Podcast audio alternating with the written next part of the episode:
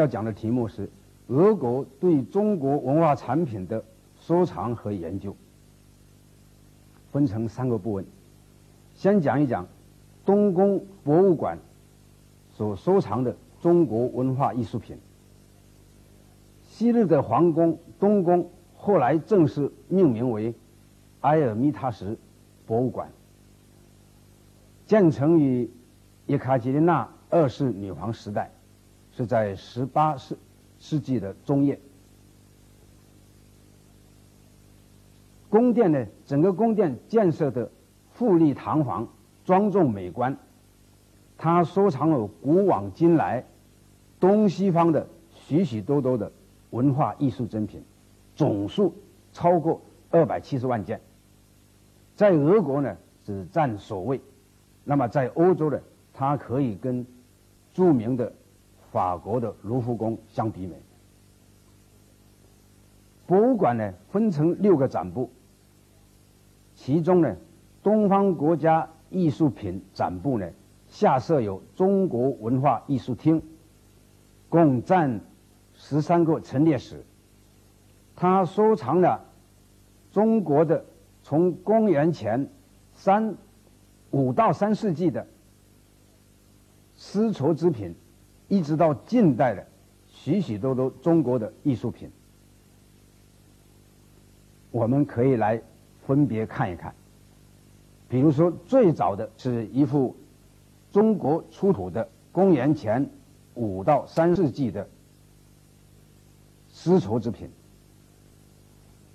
还有呢，有中国各种各样的木刀的艺术品、红木的家具，以及各种古董和珍玩。你看，这里有一幅十七世纪宫廷用的漆雕大屏风，总共有六扇，六折十二扇，展开来看呢。总长是七百二十厘米，高是二百八十厘米，是双面雕的，一面是花鸟，另一面是宫廷人物的生活图景。还可以再看看呢，在古钱币部有中国的古钱币，大概有三万多件，就是从春秋战国以来的铜钱、金银元宝。纸币，其中有十三张中国开始使用纸币时候的，就是元朝的纸币，是极为珍贵的。更有意思的是，在东宫里头啊，呃，存有呢大批的中国的民间年画，它的总数呢有五千多幅。据考证呢，其中有二百多幅呢是我国已经失传的了。比如说，清代杨柳杨柳青年画店所印刷的大型《红楼梦》年画，你看看它的题目叫做《藕香榭吃螃蟹》，画有贾母、史湘云、王熙凤、彩云等二十三个姑娘和宝玉等。在一起的年画，还有你看看这一幅呢，是早期木刻版的木刻的版画精品，叫做《四美图》。它画有汉代赵飞燕、班姬、王昭君和晋朝入珠的四位古代美人。图高是五十七点五厘米，它的横是三十二。点五厘米。据我们了解呢，不但在东宫，而且在莫斯科以及俄罗斯各大主要城市，都收藏有许多中国的年画。从它种类来分呢，大概可以有这么几类。一类呢，就是中国的风俗画。比如说，有门神、灶神、财神等等，以及过年、结婚、喜庆、祝寿，还有民间游戏这是风俗和和年画；有的呢，就是民间文学的年画。比如说呢，有啊，像《水浒传》《西游记》《封神榜》等等。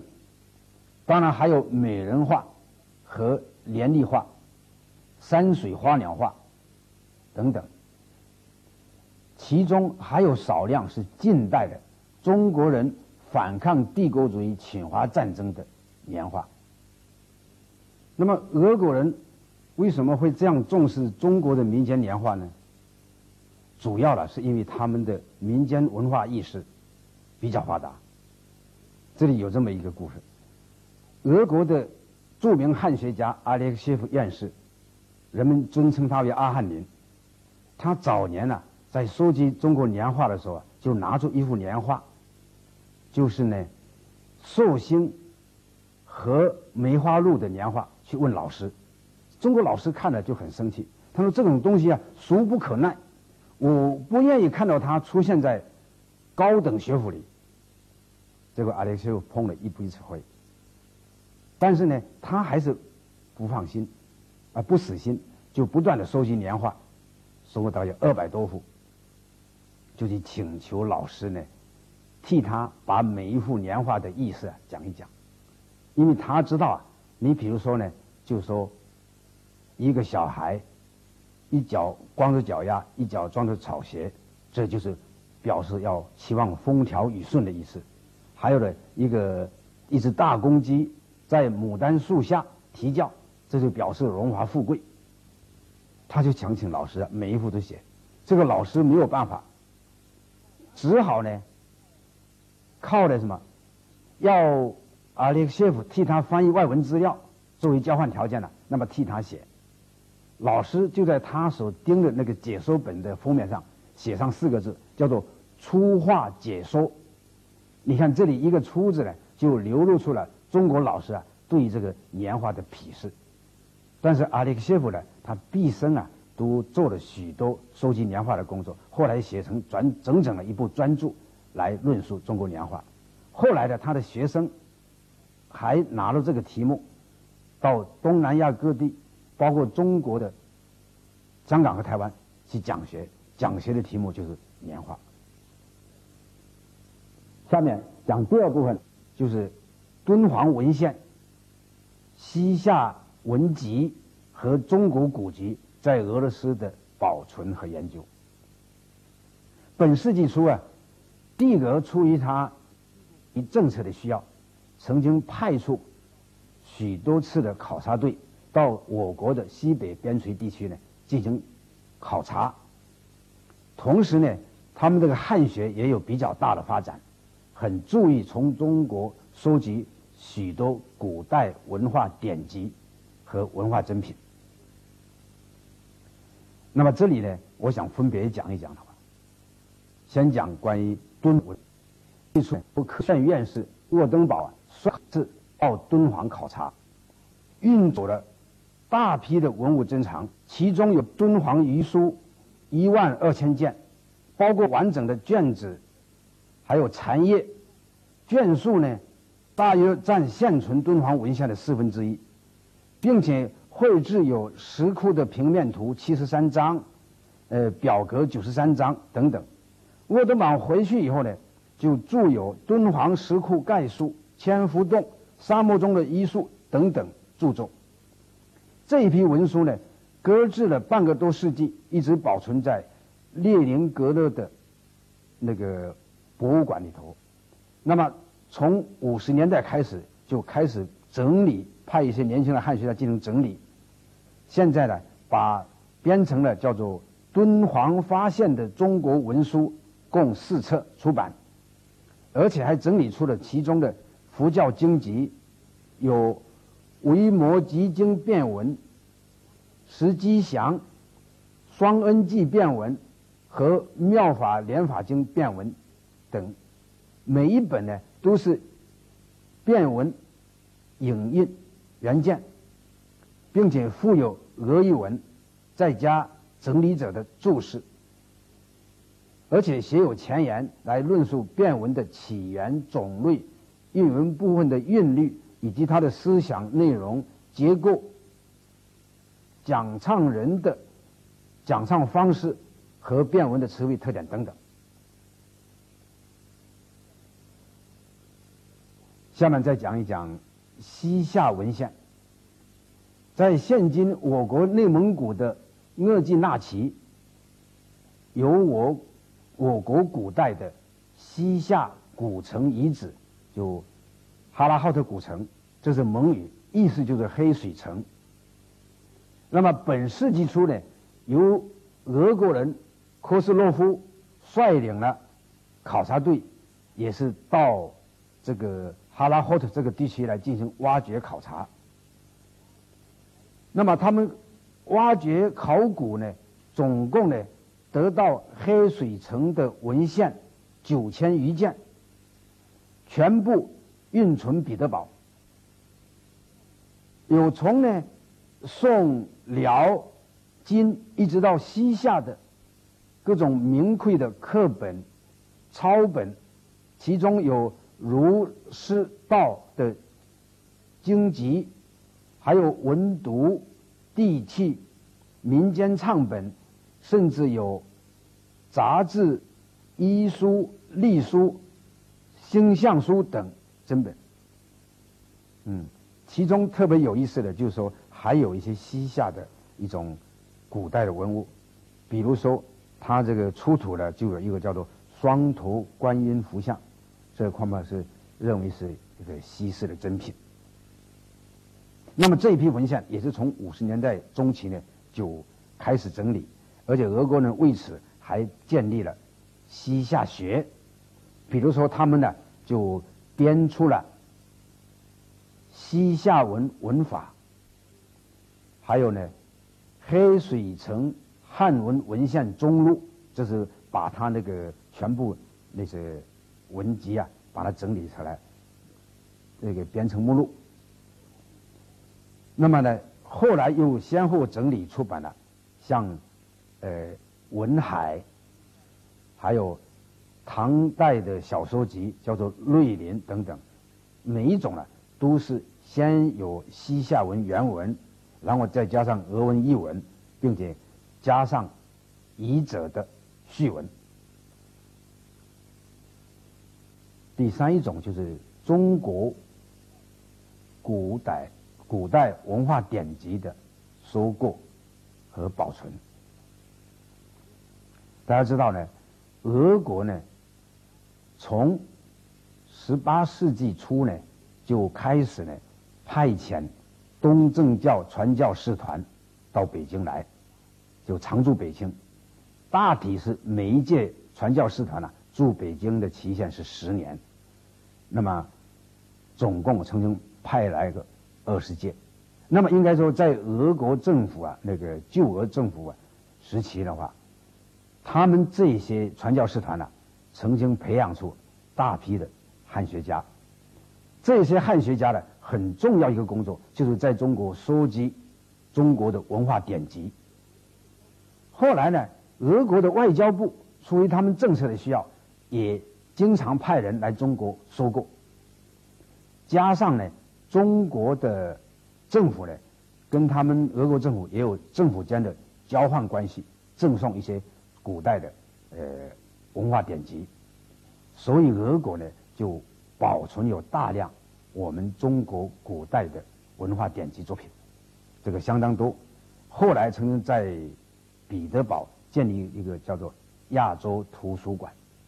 保存有中国的汉文、满文、藏文等等的各种文化典籍。据统计呢，当时这种典籍呢总数有七十多万件，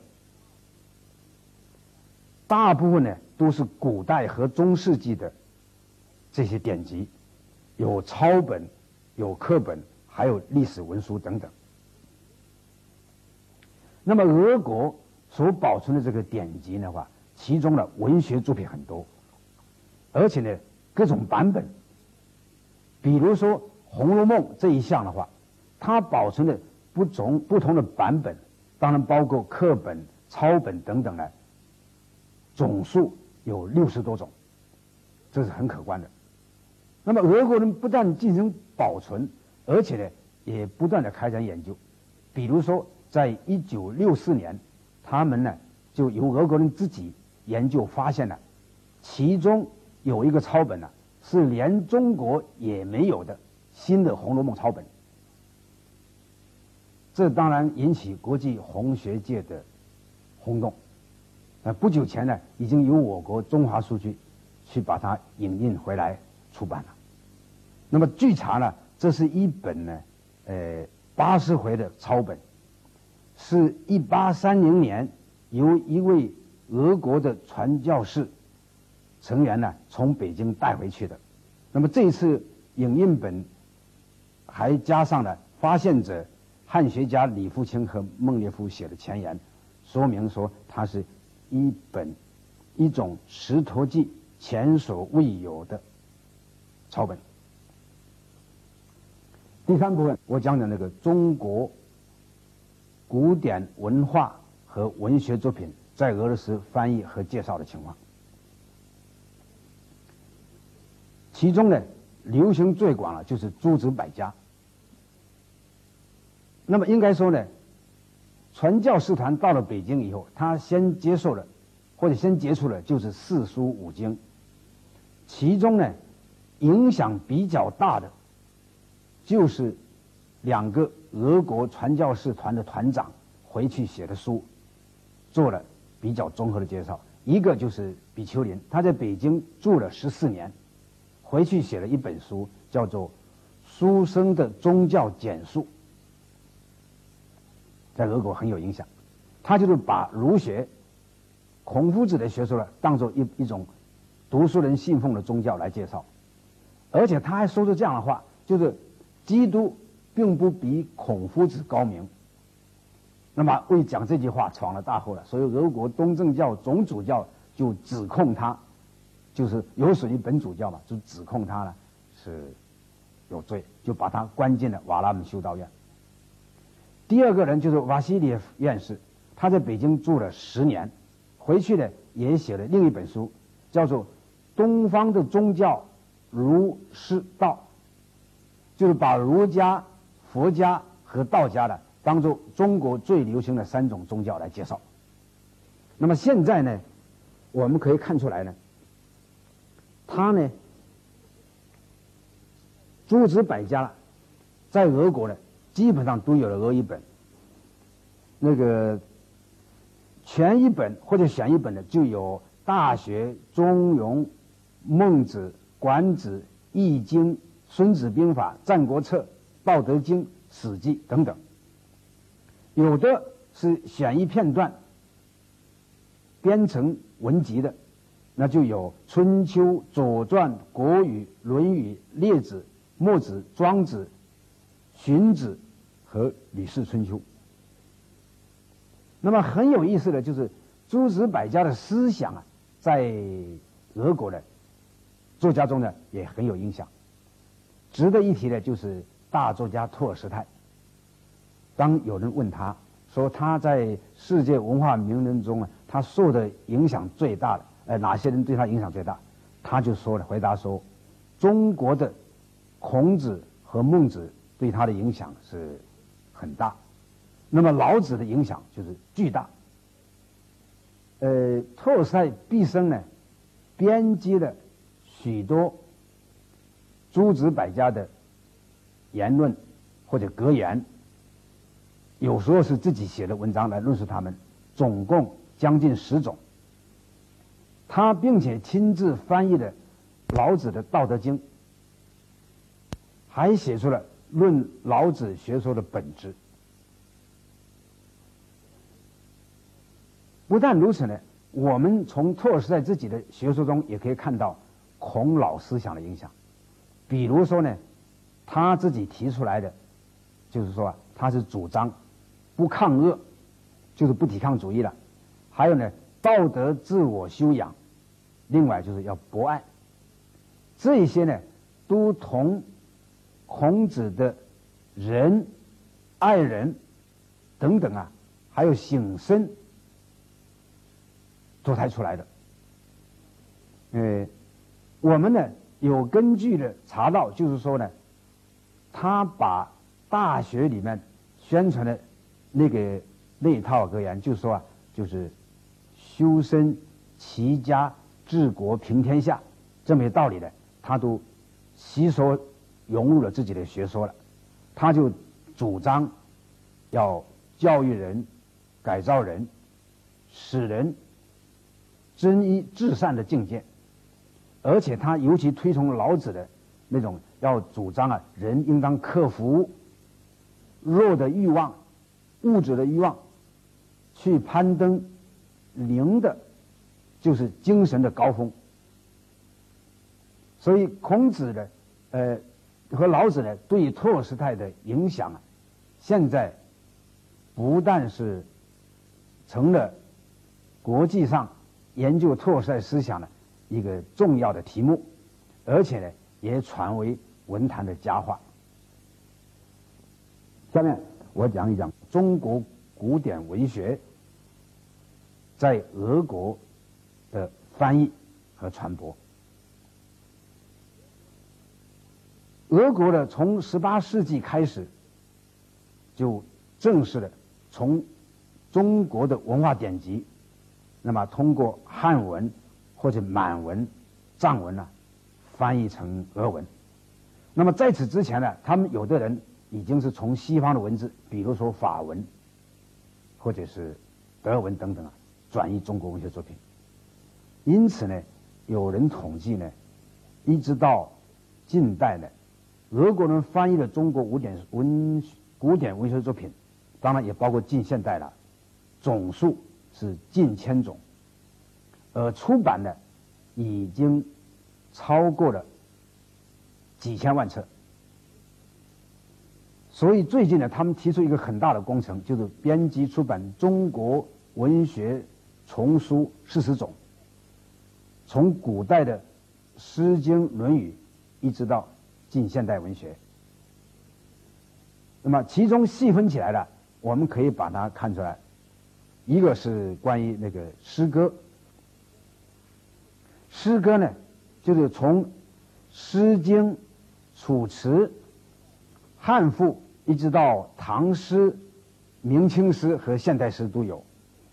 那么流传最广的，就是有屈原、曹植、陶渊明、李白、杜甫、王维、白居易和陆游等等。有的那个诗人的著呃呃诗歌呢，他的俄译本呢。就不但有一种，而且有多种，像白居易就多达六种，杜甫呢，还有那个别的诗人呢，也有好多种的翻译本。